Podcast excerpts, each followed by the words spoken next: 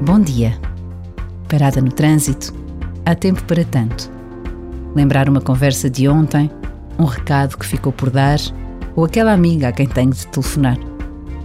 Também é possível deixar passar o carro que vem pela direita ou não buzinar ao vizinho da frente que muda de faixa sem fazer pisca. A nossa vida é tudo isto. Podem parecer banalidades, mas em cada uma delas podemos estar atentos aos outros, descentrados de nós mesmos. E essa atenção é a verdadeira oração. Um minuto é tantas vezes quanto basta para reconhecer a presença de Deus.